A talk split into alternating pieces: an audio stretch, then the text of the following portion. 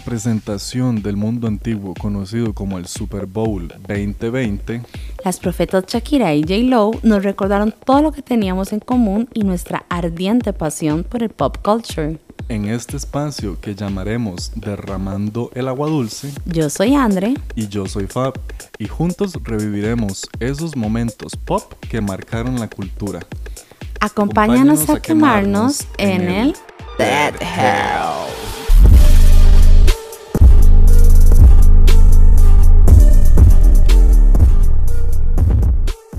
Bienvenidos una vez más a Derramando el Agua Dulce. Yo soy Andre. Yo soy Fab. Bienvenidos, bienvenidas. Y hoy estamos 8 de abril.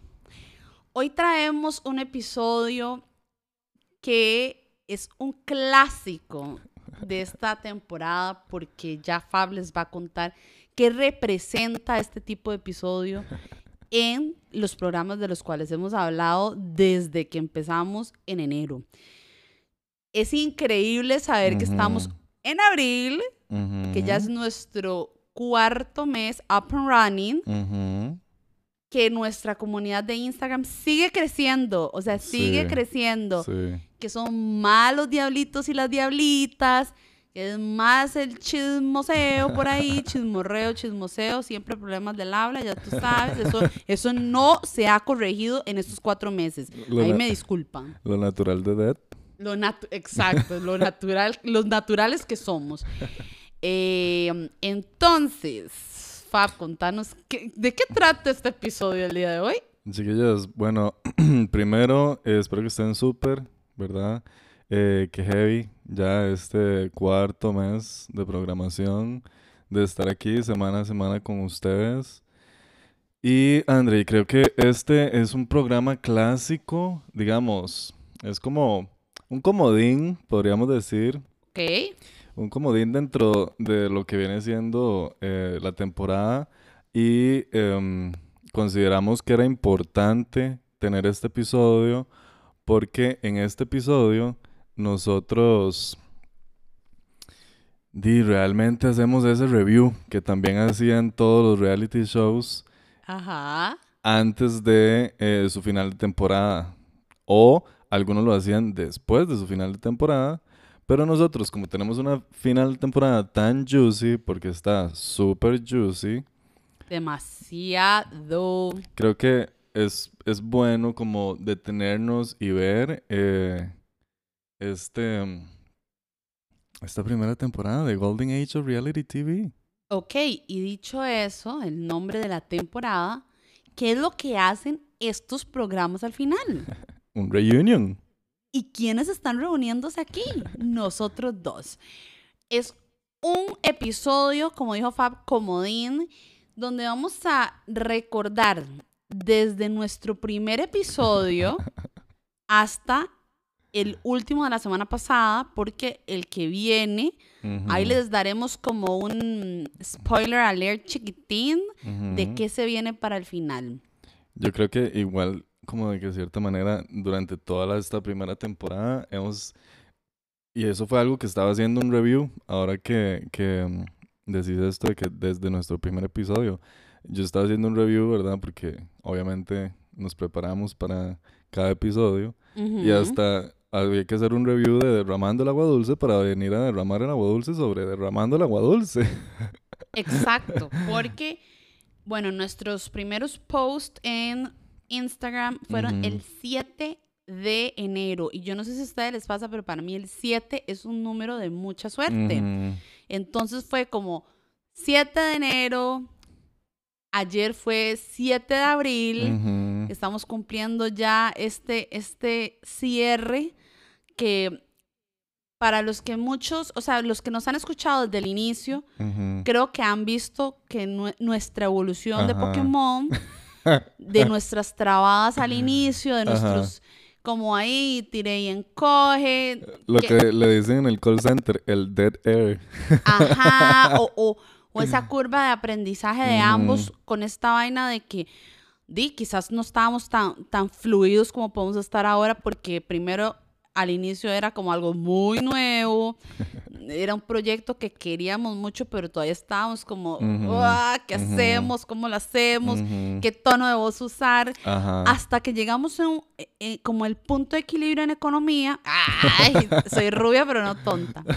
Que, que dijimos, ma, es una conversación de compas. Ajá. Son dos compas que se conocen hace un vergasalal de años Mm, que aman el pop culture y que cada vez que ustedes nos escuchen queremos que ustedes digan mae sí Andrea mae sí Fabián ajá, mae me recuerdo de esto o sea es una, una conversación. Yo quiero que usted nos tenga ahí en su Spotify o en su Apple Podcast o en la plataforma que le guste más y que se sienta como que está hablando con nosotros. Por eso esta reunión Sí. es una reunión de que ustedes van a estar ahí sentados diciendo. "Mae, sí, ese episodio, eso Ujú. fue icónico. Ajá. O, hey, este episodio fue para mí el que, el que la derramó más. Vos sabes que eso es algo, ahora que vos lo decís, esto de la conversación con compas, que yo siento como que al inicio, ¿verdad? En los primeros eh, shows, lo que viene siendo Bienvenidos, lo que viene siendo Queen Paris, Doctor Fame, como que en ese entonces también estamos como mucho intentando hablar del reality TV. Y luego el reality TV, creo yo, a través de la temporada, empezó a ser un espíritu en el cual movíamos la conversación alrededor. Exacto. Y Y, eso- y que cada vez le agregábamos más. Luego cuando entró a la mitad como de, lo- de la temporada el gallo pinto gossip, que eso no, o sea, nunca lo habíamos planeado desde que planeamos el podcast. Es que también hay que confesar algo. O sea, los diablitos em, tienen que saber que Andre es la mente maestra detrás de muchas varas. Y a ella se le ocurren muchas cosas. Andre es muy creativa. Y cuando de repente vi la del gallo pinto gossip, yo dije, madre, let's go for it. Porque it is, it is the right direction, ¿sabes? Como que creo que mucho de- también de Derramando el Agua Dulce ha sido un sentir. Ajá, y dejarnos llevar, o sea, dejarnos...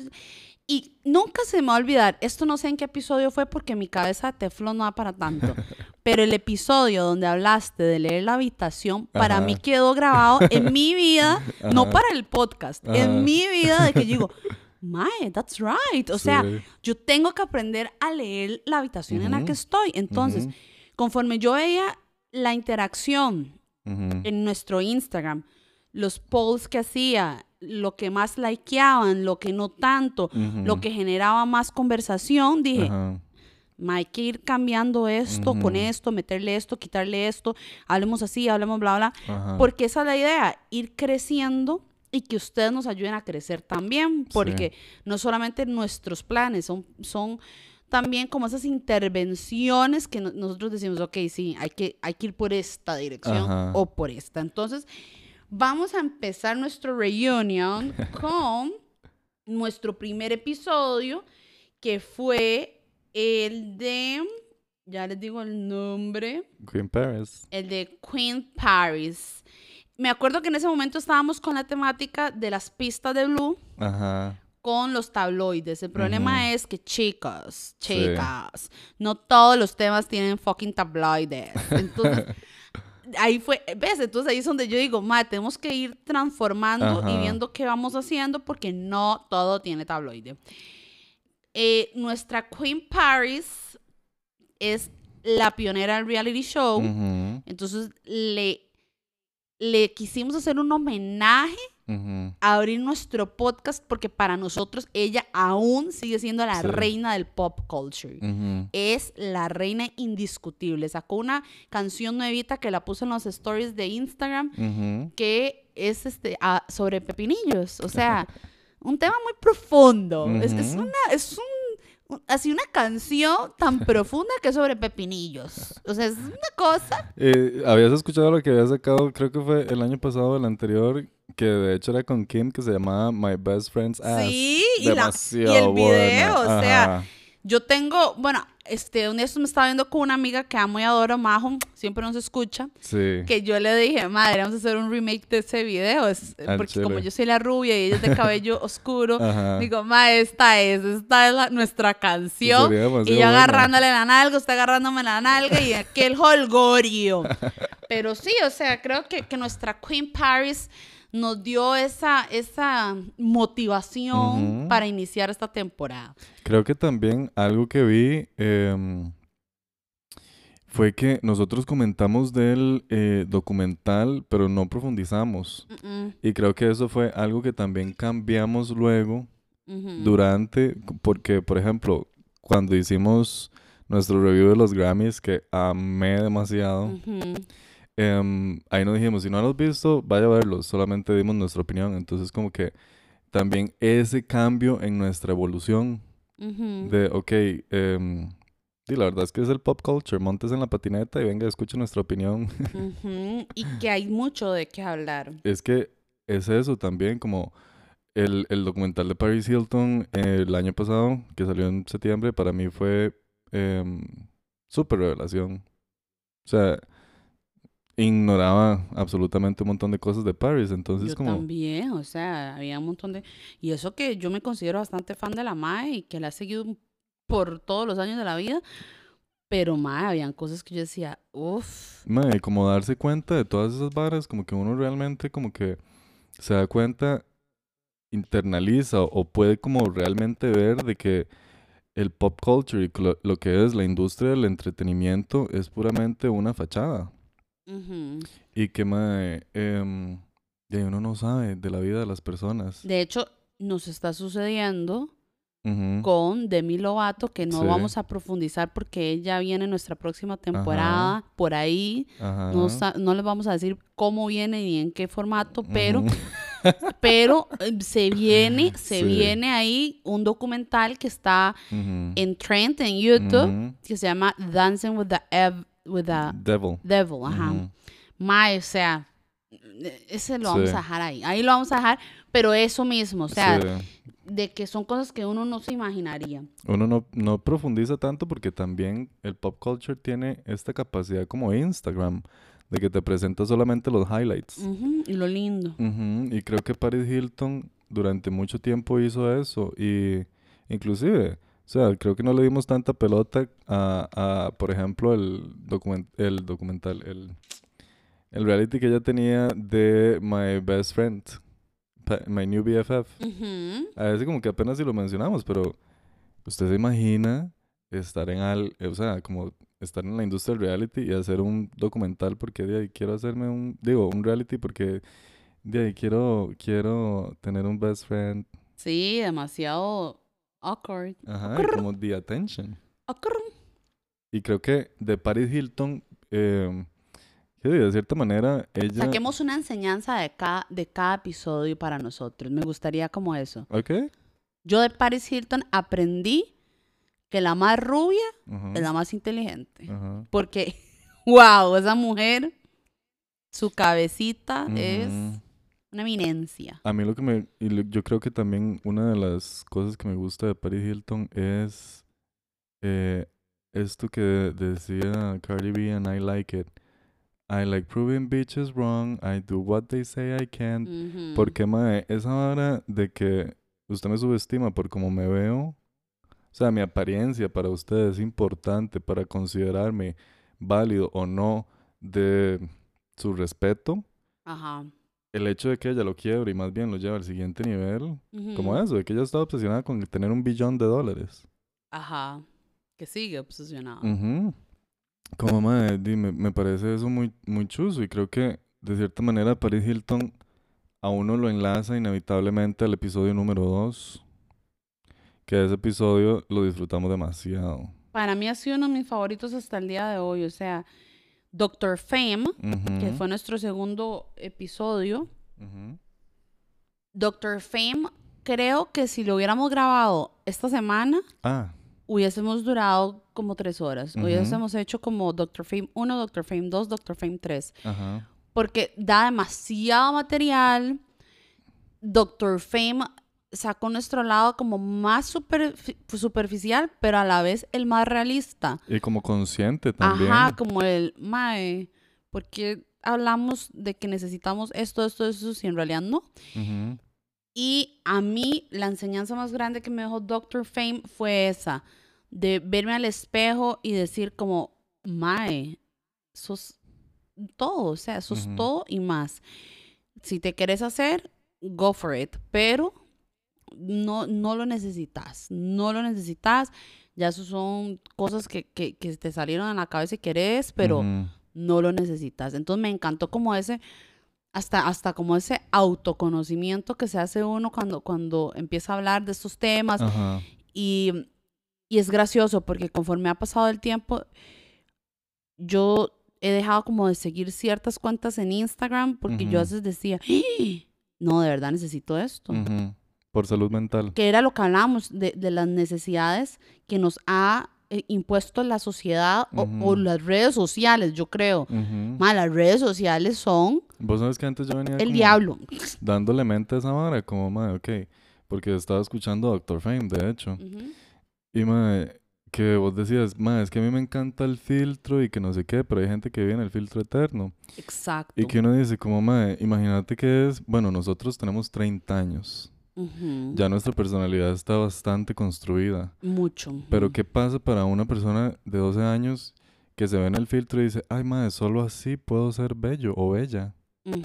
Tiene que ser una locura. Y cada vez hay más redes sociales basadas en la apariencia física. Y filtros en hacerte estos tweaks, que lo que eh, indican esos tweaks es o levantamiento de cejas, o relleno de pómulos, o relleno de mandíbula, o me explico. Como todas las, las los filtros van con la intención del procedimiento cosmético o quirúrgico. A mí, personalmente, em, lo que viene siendo eh, Doctor Fame, ese episodio, me enseñó a que el reality TV tiene la, tiene la opción, la maravilla de que cualquier cosa se puede hacer súper famosa. Y creo que eso es algo Ujú. de la cultura pop. O sea, el hecho de que, y eso me gustó mucho de ese episodio, el hecho de que, por ejemplo, en ninguna universidad está, y lo vuelvo a decir, en el plan de estudios, el ser famoso, pero que estos maes eh, realmente vieron una oportunidad ahí y no dudaron en tomarla.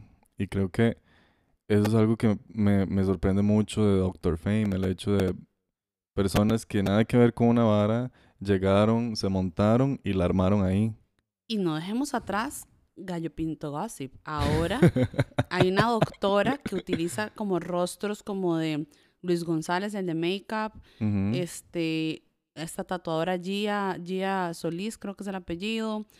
Usa, eh, ahí tiene, tiene, tiene su, su, su, su grupo de influencers que les ha hecho 1500 cosas en la cara y en el cuerpo, que sus redes sociales tratan de los rostros de ellos, cómo los ha cambiado. Ujú.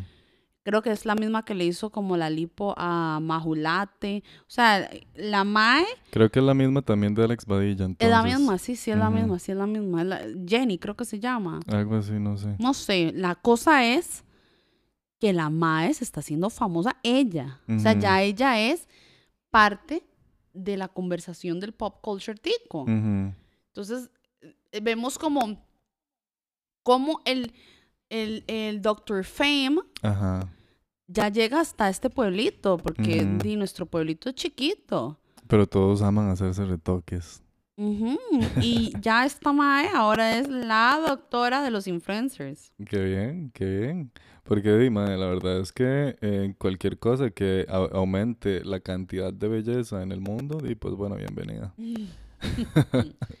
Siempre y cuando se haga con, con mucha conciencia y con mucho cuidado. Después de Doctor Fame vino el ojo del morbo. ¿Cómo lo disfrutamos?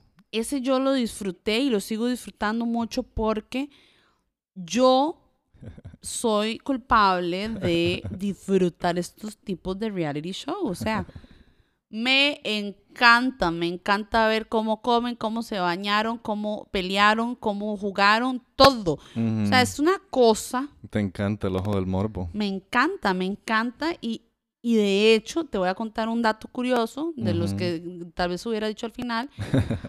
Ahora, yo soy muy, bueno, ya sabe que soy muy fan de TikTok. Ajá. TikTok hace igual que Instagram Live de Ujú. los de, la- de, de los TikTok-. TikTokers, no dije nada. Y hay una TikToker tica que me causa mucha curiosidad porque es todo lo opuesto en lo que yo seguiría de alguien. Pero yo me meto al live porque me meto a decir, no puede ser, no puede ser que dijo eso. No puede ser que sea tan ridícula. No puede ser que sea tan pola. No puede ser. O sea, y así me voy en el ride y me, a veces me jalo hasta dos horas de, de live. En mi puto insomnio. Ajá. Y digo, madre, ¿cómo gasté dos horas viendo a alguien que, que no comparto nada con la persona, pero lo veo porque digo, madre, quiero decir esta vez? Eso en. TikTok y en Instagram me pasa igual con una persona que no voy a decir el nombre, pero que me meto a ver qué embarrada se va a pegar ese día. Porque se ha pegado varias embarradas y varios comentarios que yo digo, "Mm". Sí, es una persona que lo que... y yo, oh my god, esta persona está en alitas de cucaracha de que la cancelen. Pero me meto por eso, ma, es que es estúpido porque no es contenido que le está aportando nada a mi vida. Es el ojo del morbo. Es el ojo del morbo. Entonces, del ojo del morbo, eso es. A mí, me parece una locura. personalmente, la parte del, del ojo del morbo, y creo que eso es lo que decís, que se transmite ahora a estos espacios. A mí realmente, em, la parte del, del, de este, del ojo del morbo, lo que más me gustó fue de la de Survivor, porque es algo que yo sí, I would engage, ¿sabes? Porque también, es que la vara con Big Brother es que realmente es una... se escucha una, una, una vara metálica, soy yo tomándome un energy drink. La vara con Big Brother es que es realmente estrategia social. Mientras que en Survivor está esa vara de eh, prueba física. Aunque yo, si no me equivoco, creo que en Big Brother también habían ciertos de, de pruebas físicas, creo. Sí, pero eran como muy tontillos, o sea, eran retos muy X. Sí, no era como Survivor, que era una vara que uno decía, como, madre, ¿cómo lo ponen a estar de pie en un palo en medio del mar mientras le pican ajá. palomas en la cabeza, una vara así? Y el sol pegándole en la cara y sin bloqueador. Porque, bloqueador, ¿qué es eso? Doctor Fame nos dejó eso, cuidar la carita. Ay. Después de El Ojo del Morbo, y creo que- Mr. Midnight. y creo que Mr. Midnight también es de cierta manera el Ojo del Morbo, porque ya ahí eh, deja de ser como este grupo de personas, pero por ejemplo, da cierto, y no, no diría como morbo, porque tal vez el morbo puede tener cierta implicacióncilla sexual, pero por ejemplo... Sí, ¿verdad? Porque uno Ujú. siempre... Sí, vos sabes que yo siempre he pensado en eso, que la palabra morbo en sí Eh. no implica siempre contenido sexual. No, es como una curiosidad ahí, como kinky, pero kinky no, no creo que vaya como por el lado sexual, sino como por el para saber. Como, como yo con estos lives. O sea, yo Ujú. me meto solo, no porque me atraigan las personas, sino porque yo digo, Como para estar en la vara, mae. ay, yo, no, y no solo para estar en la vara, para cuándo la van a cagar. O sea, es una vara que yo estoy esperando así el momento y decir, "¡Ih! ¿cómo Como- dijo eso? Y de cierta manera da cierta congoja. Con goja ajena. Ajá, Que uno como, se queda como, ay Dios, ahí viene. y que uno dice, no lo dijo, ¿verdad? No lo dijo. Y mae, yo creo que Mr. Midnight de cierta manera reúne eso, porque por eso también es tan llamativo. Porque um, di, hay gente que va a decir cada cosa en, en esos programas de, de Mr. de ese tipo de Mr. Midnight, pues. De que Ajá. uno dice como, ay, madre, voy a ir solamente a ver por lo que dijo. que, pa- que ha pasado un montón en Ujú. entrevistas, como aquella vez que hablamos de la vez de Lady Gaga, que se enojó con lo que el mar está diciendo a, Sofía Vergara. Que la Ajá. mal dijo, wow, qué nasty, o sea. Y también otra, bueno, es que Lady Gaga siempre se putea en esa hora porque siempre le dicen alguna estupidez y la madre siempre termina puteada. O como Rihanna. También. Cuando a Rihanna le decían como que si tenía un hombre en su vida en el momento, y la madre como, ah, yo soy suficiente. O sea, deje de decir esas preguntas que si tengo o no tengo un hombre en mi vida, chao. Y creo que la madre inclusive le dice como, wow, qué pregunta más decepcionante. Ajá, ajá, y yo, uy, los anteojos, ¿dónde Ajá. están? Pero sí, o sea, siento que, que Mr. Midnight nos dejó eso, como, como esos momentos donde la celebridad se ve como, En otro espacio. ajá, en otro espacio que no estamos acostumbrados a. Y donde tal vez no, no están como tan indestructibles, ¿verdad? Es muy, no sé, a mí es que... Que no pueden estudiar lo que están hablando. Ajá. O sea, no están preparados, no hay edición en ese momento. ujú. Es como que me tiró la pregunta que respondo ahorita. Porque yo no creo, siempre les pasan, yo sí sé que a los artistas les pasan como los temas de los que se van a hablar. De hecho, hubo una entrevista de un maestro de late night shows que es muy famoso, pero no me, no me recuerdo ahorita el nombre, es un señor que le hace una entrevista a Lindsay Lohan. Y el mae le pregunta como varas de que cómo la han visto en videos caerse por borracha, cosas así. Ajá. La mae se le ponen los ojos llorosos y dice, en lo que a mí me pasaron de la entrevista íbamos a hablar de mi nuevo no sé qué, no sé cuánto. Ajá. Y la mae con los ojos llorosos, o sea, como la mae estaba demasiado decepcionada de que el mae le estuviese preguntando de sus borracheras si ella no estaba preparada para eso, aparte que ¿qué artista va a querer que usted le hable de sus borracheras o sus drogadicciones? O sea, ninguno. Qué bien que la madre le haya contestado eso. Como, ah, yo no sabía que veníamos para esto. Ajá, entonces el mae se ve como incómodo porque Ajá. el mae dice, ups, la estoy cagando. Basically. Ajá, y la mae igual se queda como... O sea, es- que si, hubiera- si, si, si tuviéramos aquí el, el momento, uno le ve en su rostro la congoja, la tristeza de que dice, puta madre, no puede ser que yo vine a esto. O sea, es como, madre, me tiene que estar jodiendo. Pero sí, eso fue Mr. Midnight. Después vino nuestro primer especial Ajá. de toda la temporada, que fue el de San Valentín. Ujú. Hablamos de Power Couples, Y Power Splits. Power Splits, y fue súper nice porque fue un episodio que no solo trajo Nuestra conversación de, de este tema, sino también que trajo una sesión fotográfica muy soñada. O sea, Sí. fue una cosa, yo la disfruté Sí. montones. Sí. Siento que la imagen que, que dimos, porque a veces hay gente que nos escucha y quizás no nos conoce, Ajá. entonces como ponerle cara a quien está hablando Ajá. jueves a jueves.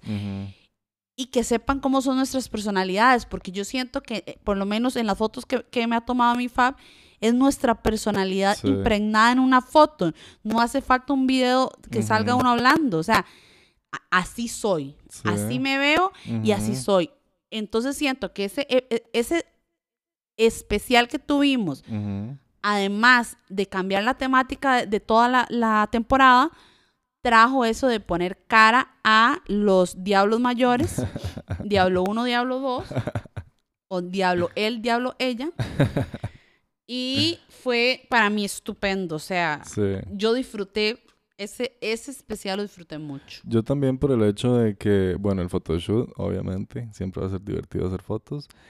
Y eh, me gustó muchísimo porque pudimos hacer como un viaje a través de casi que los últimos 20 años como en relaciones llamativas, muy llamativas. Ajá, y que, y que varios integrantes de esas relaciones amorosas vienen por ahí también. O sea, e- e- ese episodio nos hizo Sí. recordarnos de gente que tal vez no la teníamos como muy presente, que fue como. "¡Ah! esto es material, o sea, esta persona es material heavy. Este tiene litros de agua dulce para derramar. Claro, o sea, Galones. demasiado. Aparte de que siento que justo cuando sacamos ese especial estaba esto de, lo- de los rumores de Kanye West con Jeffree Star y Kim Ajá, Kardashian, ajá. que ya no es un rumor, ya están los papeles de divorcio. Ujú. Lo que sigue siendo rumor, obviamente, es lo de Jeffree Star con Kanye West, que no sabemos y di, no, no creo que lo sepamos. Ambos viven en Wyoming. Eh. Ajá, ajá. y no se sabe, dijo Cardi B, no se sabe, no se sabe. Ahí la enseñanza de, los power couples a power splits es, mae, em, creo que es más que todo como tener cuidado en cómo uno maneja su vida personal. Eh, inclusive aunque uno no sea como una celebridad, todos tenemos redes ahora. Y creo que como uno maneja su vida personal, tiene que ser algo muy de cuidado, muy de... em, sí, cuidado, porque, madre, digamos, por ejemplo, estar poniendo cada 15 días que encontraste el amor de tu vida es como, amigo, en realidad lo que estás dejando saber es que sos una persona bastante inestable. Sí, y qué feo, porque ahora que vivimos en este, seguimos con la vara las redes sociales, Ujú, di, obviamente si usted es una pareja que te llevas bien, que te gusta, que te mueve, vas a querer contenido con tu pareja, o sea, vas a tener fotos en tu feed con tu pareja. ¿Y qué hace uno cuando termina esa relación? Ajá, Borrar esas fotos y qué tal si vuelve ajá. o qué tal si encuentra otro nuevo amor y que después se dé esta comidilla de "Mm, ya tiene nuevo amor, vea las nuevas fotos con fulano. Y si bien como que a uno no le tiene que importar lo que la gente diga, Ajá, total. eso, ¿verdad? Creo que, di, mae, andar haciendo como eso es también como echarle orines a todos los otros, porque, di, o sea, ok, si vos vas a estar cambiando cada 15 días, todo bien, pero no le cagues el ganado al otro, ¿me explico? Y también, como También, y más marcando en a todos, esta y, y más en esta finquita, o sea, Ajá. somos muy poquitos. no los marque a todos. Puede ser que, ajá, y qué tal si usted tiene una buena cantidad de seguidores en Instagram? Ajá. ¿Qué tal si tiene mil más? Dos mil más, o sea, dude, en Costa. Rica todo es muy chiquito. Y es que, ma, digamos, por ejemplo, en el caso de la comunidad gay, son segundos, la gente se entera. Sí, Lo- son demasiado, así, demasiado, demasiado. bueno, yo tengo varias ahí en mi Instagram que yo digo, wow, qué muchos amores de su vida tiene. wow. El corazón muy grande. Corazón, se llama corazón de condominio con muchas puertas. Qué buena esa, ma. Es esa. No le cierra la puerta a nadie. Después de nuestro súper especial de Valentine's, Ujú. llegó Uno de tus Playboy. favoritos. Playboy, que Playboy se llamaba Mrs. Bonnie Legend. Qué vacilón, ¿verdad? Como, ¿de dónde salen los nombres de los capítulos de. Dead?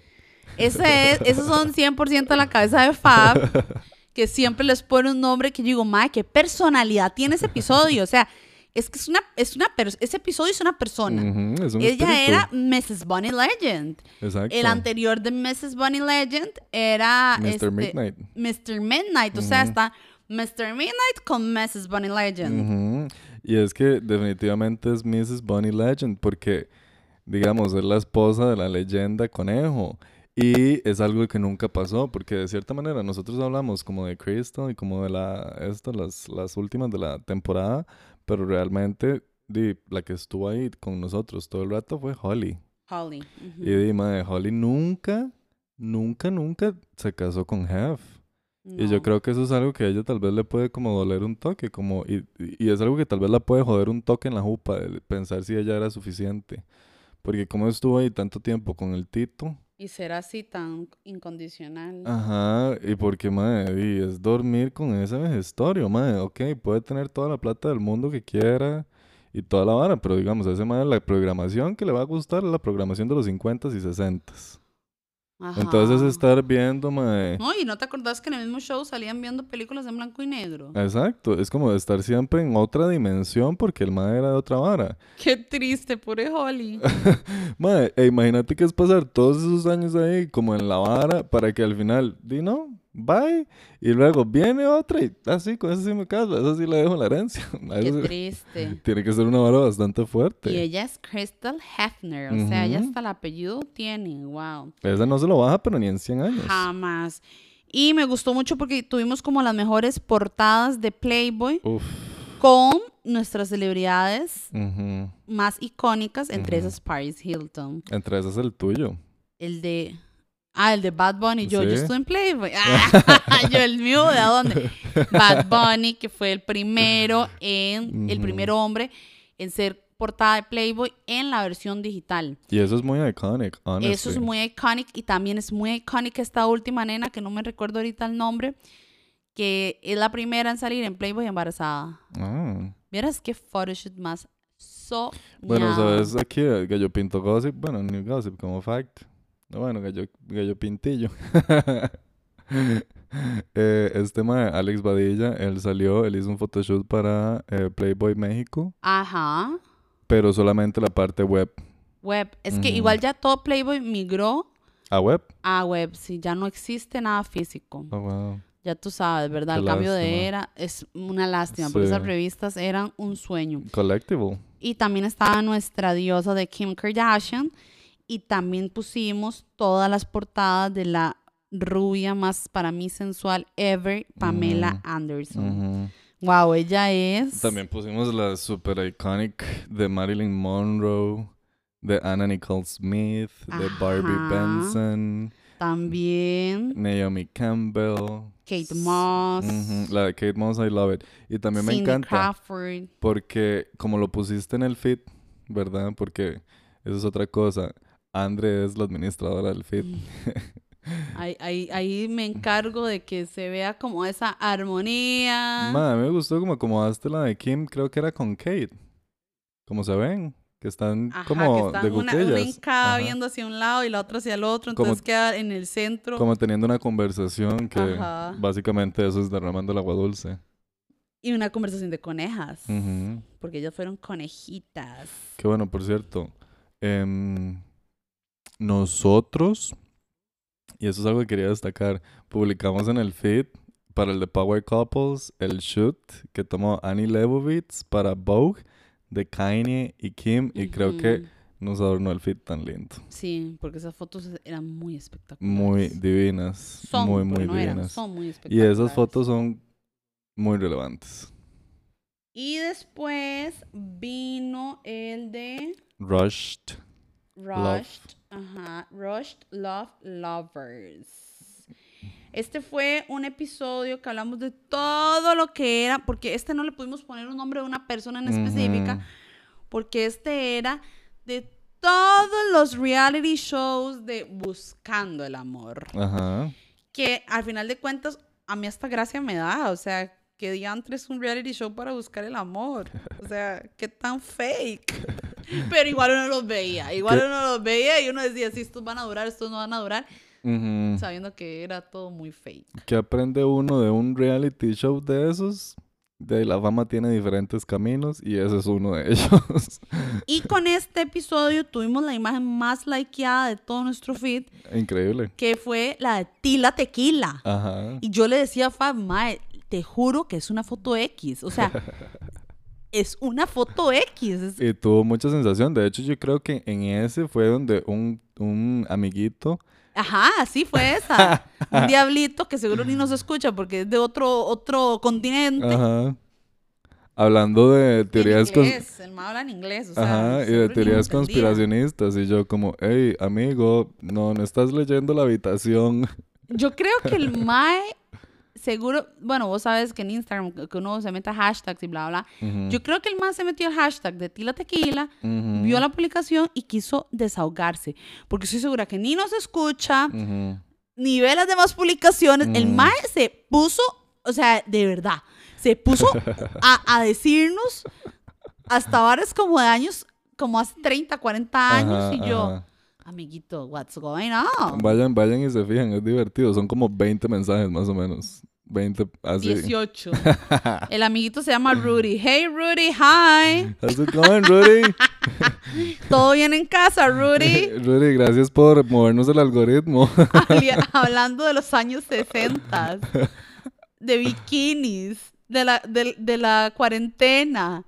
No, no, no, el, el Tito.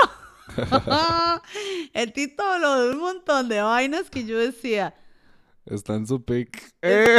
¿Sabes? Yo debería likear todos sus comentarios y decirle, gracias, Rudy. Gracias por movernos el algoritmo, babe. No, de- y es que de verdad, 18 comentarios de cosas que yo, yo no entendí. Yo no tampoco. entendí, no entendí su conversación, no sé con quién estaba peleando. Habló de Bernie Sanders, o sea, hablando, hablando de TikTok. Ajá. No sé, da- ahorita que lo estoy viendo, me da más risa que la primera vez que usted me dijo como, hey, Andre, ¿viste los comentarios de este Tito? Y yo, pero ¿de dónde salió Rudy? Yo creo que ni nos sigue. Es más, yo No. creo que ni nos sigue. Madre, lo más divertido es esto, de que yo estoy en el celular y de repente veo una notificación, otra notificación, otra notificación, y yo, como la vara, y luego veo y el maestro está ahí, Efectivamente, el man ni nos sigue. derramar, el maestro se puso a derramar el agua dulce con nosotros, y nosotros no sabíamos que él estaba derramando el agua dulce. Oh my God. Eso fue muy gracioso. Sí, gracias, Rudy. un Thank you. tema, un tema ahí gracioso.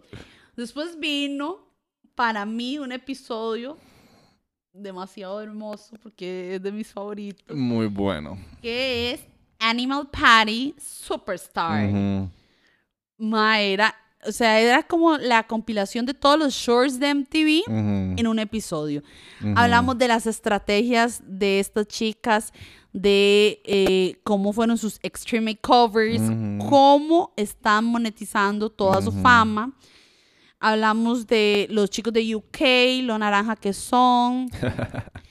Hablamos de, de, de um, cómo estos personajes, siendo nadie, ahora son famosos. Sí, que la maravillosa cualidad del reality TV, el hacer famoso cualquier patas vueltas. Pero sí, no, realmente, mae, si uno se pone a analizarlo, como que estas titas, especialmente las de Jersey, no, las de Acapulco Shore, Las mexicanas. Karim y Manelik, que también fueron sensación en likes. ujú, ellas, sí, mae, es, es, es esto, lo mismo que nos enseñó Rush Love Lovers. Cualquier forma es una buena forma para llegar a la fama y a partir de ahí expandirse. Porque una vez que ya uno tiene los ojos encima, ya una vez que uno tiene el ojo del morbo encima, porque definitivamente lo de los shorts está súper asociado con el ojo del morbo, es casi que directo. Em, solamente que con ya con, con temática, es un ojo del morbo con temática. Eh, sí, es, es, es simplemente inteligente agarrar todas esas oportunidades y sacarles plata. Totalmente. Y este show, esta compilación de shows nos dio paso a nuestro siguiente episodio, que es MTV Game Changer, que no le pusimos un nombre que hiciera referencia a él porque él, él habla solo. much, ujú, Eh, MTV ha sido el generador ujú, de mucho de nuestro contenido, ujú, de muchos de nuestros recuerdos. ujú. Y sea como sea, a pesar de que ahora ya quizás ni Fab ni yo vemos MTV, mae, MTV nos marcó. Sí. Nos marcó. Y eso que solamente hablamos de la parte de los realities, no hablamos de la parte, por ejemplo, de los premios MTV, no leemos profundidad a eso. Nada de eso, solo de los realities, que el más icónico dijimos que era Next. Entonces, Porque desde ahí salió una canción y todo. exacto. y después vino un episodio que a mí me gustó mucho como el rumbo que tomamos, Sí. porque se llamaba The Grammys Beauty and the Jackass Beast. Vieras que ponerle el nombre a ese episodio fue como que a mí me sonaba que tenía que venir el- lo de los Grammys porque fue muy buena la conversación que tuvimos de los Grammys. Ujú. O sea, honestamente. Sacamos muy buenas conclusiones. Ujú, ujú. Y la, nuestra apreciación y demás, que por cierto, si no se puede estar al día con los Grammys, like, darling, what are you waiting for? Digamos. Con las presentaciones, con todo, ma, estuvo, Sí, estuvo muy nice este Sí. año. Este año, a pesar de haber sido unos premios muy diferentes y al aire libre, que se escuchaba el camión ahí pasando atrás de, de la maestra liso, ajá. fue muy gracioso esa parte, Sí. pero, ma, o sea, todas las presentaciones Sí. estuvieron muy bien pensadas. El, el, estos, como estas tomas como backstage, ver a los artistas bailando los de sus compas artistas, mientras que se presentaba ma, esta vara. Me Yo encantó el backstage de que salía Bad Bunny cuando cantaba Dua Lipa. Ame O, o el backstage de, de Post Malone también, el con su trago. El ma estaba Sí. viviendo la presentación. Ma, me encantó. O sea, esos, esos, esos toques me mataron. A mí, digamos, es que Dualipa, ¿sabes? Después de la vara, como que yo vi la presentación de Duali- Dualipa varias veces, el movimiento de las manos, eh, Oh. su movimiento con el beat, y luego al final, que hace como esta revelación, cuando ya uno cree que la canción va a terminar, y la madre es como, no, no, no, suave un toque, y como que se tira al piso y hace unos mecatazos con el pelo y sube y Mae, tira la cadera. mae, la Ah. mae, para mí que Cardi B la, la está entrenando. para mí Cardi B le dijo, vea cita, Usted es como una papa sin sal, Ujú. necesita moverse. Vamos a tirarle un poco de sol completa.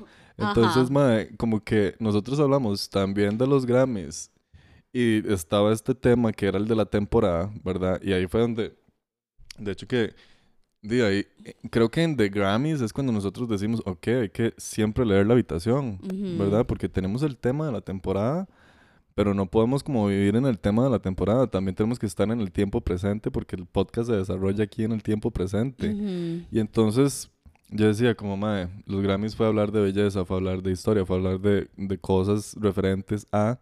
Y Jackass es como una hora súper terrorífica. Sí. Entonces, The Beauty and the Beast, The Grammys Beauty and the Jackass Aparte, Beast. si nos ponemos a pensar a la gente del pop culture, yo creo que Jackass no lo marcó tanto. O sea, como tal vez gente más joven que nosotros no se ve muy No. influenciada por Jackass. Nosotros sí, porque nosotros estuvimos en esa época. Entonces fue como una mezcla como de te doy de aquí, de la lloradera de la Billie Eilish, pero, pero te cuento que Jackass a nosotros nos marcó. Sí. Me encantó. Después de ese se vino, Un episodio en el que yo siento que vos brillaste demasiado. de verdad, Sí. que- Sí. creo que es que a veces yo soy muy espontánea y en ese se me salió aqu- aqu- aquel culebrón. Es que, interno, ma, yo me sentí Sí. anaconda. Ajá, meramente. Es- estabas comiéndote a J-Lo, mae. A todas, ma, a todas. ¿Te acordás de esa película? That was Sí. iconic. Sí. Pero sí, Anaconda fue, pero piropo. Reina y Cobra. se llamaba The Celebrity. Ajá. Porque nosotros somos tan icónicos que usamos nuestro propio nombre Sí, en los nombres de los episodios. sí. Y es, es como vacilón porque eso me gustó mucho. O sea, es que en serio que a mí los Grammys, yo siento que yo en los Grammys como que brillé bastante porque tiré como bastantes facts. Y me gustó mucho The Celebrity porque vos derramaste el agua dulce de una manera. Y Tico, o sea, fue versión Sí. Gallo Pinto Gossip. Sí, y fue, fue bastante fuerte, pero al mismo tiempo informativo, al mismo tiempo con ganas de, eh, no como con ganas de hacer intriga, sino como con ganas de informar, que es muy diferente, como what is happening. Y creo que, Dima, uno tiene que entender cómo están sucediendo las cosas, porque también son personas que se muestran en liderazgo en diferentes cosas. Por ejemplo, Linda Díaz ahora está parte del grupo de liderazgo para Costa Rica Fashion Week. Es la hija. Ella también. Linda también, linda ambas. mamá. Sí, ambas. Wow. Eh, sí, claro, se va a venir buenísimo. Siento que va a evolucionar demasiado bien. Ma, y Linda. y también O está sea, metida para mí Nani. Linda, Linda Díaz es de las que viste Ujú. Ella, así de pieza a casa diseñador. ella legit es Outfit Chanel y de Collection. Shan. Ajá, o sea, ella, ella realmente sí, sí viste de, de diseñador. Ella sí lo vive. Sí tiene la plata. Entonces, madre, siento que una persona así en, en el liderazgo de em, un proyecto de moda, que es una persona que tiene real contacto y continuo, ¿verdad? Me parece genial. Y uno también tiene que saber qué es lo que está pasando porque es parte de eh, una persona que es líder. Entonces creo que así uno como, ah, ok, este líder se comporta de esta manera porque también esto le está pasando en su vida. Creo que tener como esa empatía o esa simpatía con, con ese tipo de cosas. Y creo que en The Celebrity el, el estuvo demasiado bueno. Sí, fue, fue muy- fue una tiraera. Y fue muy divertido también el The Celebrity Tico, el Celebrity Deathmatch Tico. Ajá, mae, lanzamos unas peleitas Sí, al mejor estilo Mortal Kombat. sí. Muy bueno. Por cierto, viene la película ahora en abril. Uf, hay Yo que... voy, Ujú. tenemos que, o sea, yo soy re fan de Mortal Kombat. Same, Entonces, same. hay que ir. Bueno, también quiero ir a ver Godzilla contra King Kong porque me parece... que yo no, yo solamente veo los memes. Yo siento como que es un hito de la cultura, ¿verdad? Porque esa, esa hora ya se había hecho antes, en los 60 Ujú. Entonces, como nada más como para ahí check, pero he escuchado pésimos reviews. Mm, me lo imaginé. Y para terminar nuestra temporada de reality shows, sacamos el capítulo de la semana pasada que se llamaba Blonde, rich, powerful bitch. Este fue como un rap de Fab. Porque me encantó. O sea, yo lo leí, cuando yo lo leí, lo leí con ese mismo tono. O sea, yo Sí, sentí es que que estaba es- cantando yo. Blonde, rich, powerful bitch. O sea, fue. Me sentí como, ma, este capítulo soy yo. Es, es que esa era la vibra, porque digamos que no que la gente no se confunda y que nosotros crea, que crean que nosotros somos Team eh, Lauren Conrad. No, nosotros somos Ay, Team. Kristen Cavallari y Sí. se llama Po- eh, Blonde Rich Powerful Bitch porque Kristen Cavallari es a powerful bitch. Ella lo es y ella era nuestra, nuestra estelar. No Lauren, para mí Lauren muy aburrida. Sí. Y de ahí, en ese, en ese capítulo, dimos una pistototota Sí. de nuestro final de temporada. Ajá. Entonces ahora ya como para wrap up esta reunión que tenemos acá, primero agradecerles, si usted ha escuchado todos esos episodios, Sí. muchas gracias para empezar por ahí. Segundo, esperamos que usted se sienta como una conversación de compas, o sea, que usted esté cagado a la risa mientras que nosotros también nos cagamos de la risa. Ujú. Y por último, esta reunión fue porque ningún reality show puede terminar sin su reunión, Ajá, sin su Love New York Ujú. pegándole a otra nena, o Ujú. sin Cardi B diciéndole, What was the reason? What was the reason? Porque ni se le entendía, era una gritería que uno decía, ¿qué? qué?". Y la madre no se callaba, o sea, lo repetía una y otra y otra vez. Y la madre, la otra como, madre, cállese. Pero es que el de, el de Cardi B era intensísimo. Ajá, y Cardi B desde ahí yo siento que sacó como sus colores reales y uno dijo, ma, esta mae da material para el pop culture. O sea, Ah, sí. esta mae tiene Ujú. que ser famosa. Ella sabía que ella quería. Sí. Y con eso, bueno, ya terminamos este capítulo. De mi parte, mis tres datos estúpidos de la temporada en general es uno, ps, obviamente he sido demasiado fan de los reality shows desde tiempos inmemorables. Mi favorito de todos nuestros episodios hasta el momento, creo, es que todos me han Qué gustado mucho, difícil. pero mi favorito ha sido el de eh, Doctor Fame. Es un tema que yo me sentí como en mi charco, me gustó mucho, Doctor Fame, lo amé. Segundo dato fue que de todos los episodios, el que me sentí más perdida a nivel de, de- de saber sobre, sobre el tema fue el de Mr. Midnight, porque yo nunca veo estos shows, solamente veo las presentaciones de los artistas que a mí me gusta, que han ido a esos shows. Entonces veo como, como un videillo de 14 minutos y ya. Eso, es- eso ha sido como lo más. Y tercero, ha sido que desde que empezó derramando el agua dulce,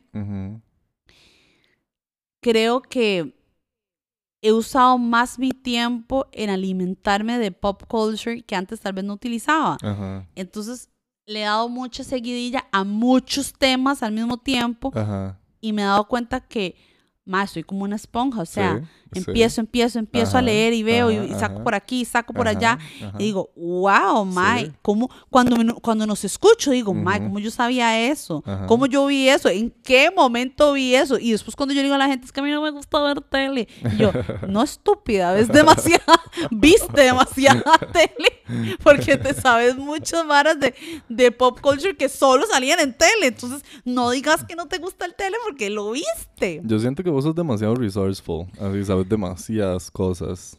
Y Mm. creo que en eso es donde encontramos el balance. Es que es gracioso porque yo no lo hago adrede, o sea, Mm. simplemente a veces estoy como en Instagram y veo una publicación y me meto al feed de la persona y yo, ah, mira, Ajá. hizo esto, esto, esto, ah, Ajá, mira, ajá. pero todo queda en mi cabeza. O Ah, por mira. ejemplo, ajá, o por ejemplo con el pop culture tico, yo soy de las que digo, ay, será cierto, voy a meterme al feed a ver. Y me meto al feed de esa persona y digo, ah, mira, si no tiene fotos ya con esta persona. Ay, como me pasó con el chisme del Bad Bunny y la Rosalía y, y su novia Gabriela, que Ujú. para mí ya terminaron. Ok. Y- Confirmando aquí un poco de cosas. sigo dándole seguidilla a ese tema. Porque, un día digo, no, no, no han terminado. Otro digo, no, ya terminaron. Los, los tweets de Bad Bunny me dice que ya terminaron. Pero bueno, ese, esos son mis tres datos de esta temporada en general. Y creo que para la segunda temporada, yo espero que ustedes disfruten demasiado este, la temporada porque viene con muchos temas de Ojo del Morbo. Para mí, ahí lo voy a dejar. Viene muy Ojo del. Morbo toda la temporada. Em, bueno, yo en, en mi caso, ya como para ir dándole cierre, el episodio de los que más disfruté realmente ha sido em, después como del, de Mr. Midnight para arriba, por el hecho de que ya eh, estábamos más cancheros, ya nos desenvolvíamos mejor, la pelota nos la pasábamos súper mejor. Creo que el highlight de la vara se da en, en The Grammys Beauty and the Jackass Beast, porque fue un tema que nosotros pudimos como pelotear y rebotar para bastantes lados y como volverlo a aterrizar, Ujú, que fue muy divertido, como la parte en que estás hablando de las tenis de Bad Bunny, de Rosalía y todos los demás, y que llegó, mae, sí, como Van Manguera, que también tenía unas tenis con Vans. Como que eso me pareció muy divertido porque vuelvo a analizar de que es como el espíritu del, Ujú. del, del episodio. Y el espíritu del episodio ahí estaba muy cultura pop artistas y como celebridades de la vara. Y andaba dando vuelta a través de The Grammys Beauty y de Jackass Beast. Y creo que en The Celebrity el espíritu era Dead Le- Celebrity Deathmatch. Entonces por eso creo que también como que emergió tanto Hot Goss y como estuvo tan juicy ese episodio. Entonces, em, mis tres datos de la temporada. La primera, el primero es, nunca había hecho un podcast. Nunca, nunca, nunca. Ni había sido invitado a hablar a ningún lado ni nada. Y con esta experiencia de derramando el agua dulce, siento como que el hecho de estar constantemente escuchándonos me ha hecho evolucionar en formas que no estaba previendo cuando se nos ocurrió hacer el podcast. Porque Mm. también pienso mucho como internalizo, ¿verdad? Como cómo me comporto yo en medio de la conversación. Ah, le doy durísimo la- al, al psicoanálisis de, de mí mismo. Eh, el segundo es, me encanta este proyecto, la verdad es que sí, el reality TV, es, TV siempre me cuesta esta, ¿verdad? Como que siempre como que TV, TV, Ajá, como que- españolete gringo. una vara Pero es que yo creo que también como tu Spanglish es muy marcado tal vez por tu brete. Entonces siempre di uno de ahí como, en mi caso es el español que no lo sé manejar bien. Peor aún, yo tengo problemas del habla fuerte. Y mae, siento como que el, el, que el reality TV estuvo ahí em, siempre y, y, y es parte fundamental y creo que como último dato de la temporada me ayudó muchísimo a reconocer la cultura pop adentro mío y eso fue un súper avance para con mi carrera. Y yo creo, vos sabes algo, yo creo que, que tal vez nosotros dos no nos enterábamos que tanto nos gustaba Ujú, hasta que hablamos tanto del tema que es como, Ujú. Mae, ¿cómo sabemos eso? O cómo, cómo sabe ese dato, o sea, ¿de dónde sacó ese dato? Y ha sido súper enriquecedor porque siento que para mí, derramando el agua dulce, es realmente algo que tenía que suceder en mi camino. Como que... Yo también, yo también, y siento lo que hablamos, bueno, nosotros en todos los episodios, esto ya para Grab Up, siempre tenemos como estas gotas del saber que no tienen nada Ajá. que ver con pop culture, o sea, ya tiene Ajá. que ver como con nuestra vida en sí. Entonces siento que el estar en nuestros treintas, ujú, el estar en donde estamos cada uno en nuestras vidas y el habernos mandado a este proyecto sin tan siquiera saber si nos iba a escuchar una o dos personas, Ajá. simplemente dijimos, mae, démosle, o sea, démosle y si funciona bien, si no funciona tan bien. Pero, mae, conforme va pasando, yo me voy enamorando más de la vara. O sea, yo es como, mae, qué chiva, este tema está que yo te lo mastico y te lo escupo. Y la segunda temporada. Uf. Está de que se me vuela ya la cabeza de que lo quiero ya empezar. O sea, ya yo estoy con mis notas. Fabi y yo hablamos, tenemos un chat, entonces yo siempre es como, ma, esto, esto tiene que estar ahí, eso está muy bueno. Y es que André está en todas al chile. O sea, como que yo a veces me desconecto un toque porque estoy como en la hora de foto y la vara y de repente Andrés como, ve toda esta vara que está pasando. Ah, ve este, ve este link, ve este Ah. otro, ve este otro.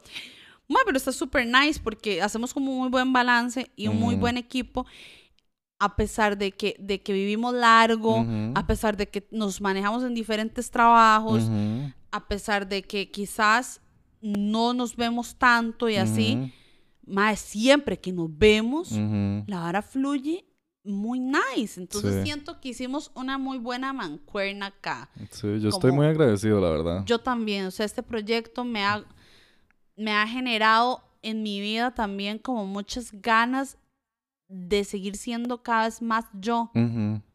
Ajá. ¿Me entendés? O Sí, sea, es como 100%. una vara como de que yo antes, en mis early 20s, era como, Ujú. uy, no, qué vergüenza. Ajá. Uy, no, van a decir que qué tonta. Como por ejemplo, mi adicción, porque ya lo considero adicción a Bad Bunny. Mami, antes me daba como penita, era como, mami, qué penita, porque van a decir que soy toda Mm. di, como reggaetonera y tal. Yo soy cero, o sea, yo soy cero de un género. Yo escucho absolutamente todo. Pero ma, ese mae a mí me marcó la vida y ahora yo es como, jeje, ps, soy, soy yo aquí la fan, me lo tatué. es esa vara, o sea, sí, yo tengo tatuado el logo de Prada, ¿verdad? ve, o sea, son varas que uno lo marca Sí. y uno dice, es mi vida. Entonces ya un sneak peek de, de el último capítulo, primero que todo van a ser, va a ser en dos partes, Sí. porque dijimos, esta vara no puede ser de una parte, no puede. de dos. Ujú. Entonces, ojalá no se lo pierdan. Y muchas, muchas, muchas gracias. Y no se les olvide venir a quemarse con nosotros a nuestro Dead Dead Hell. Hell.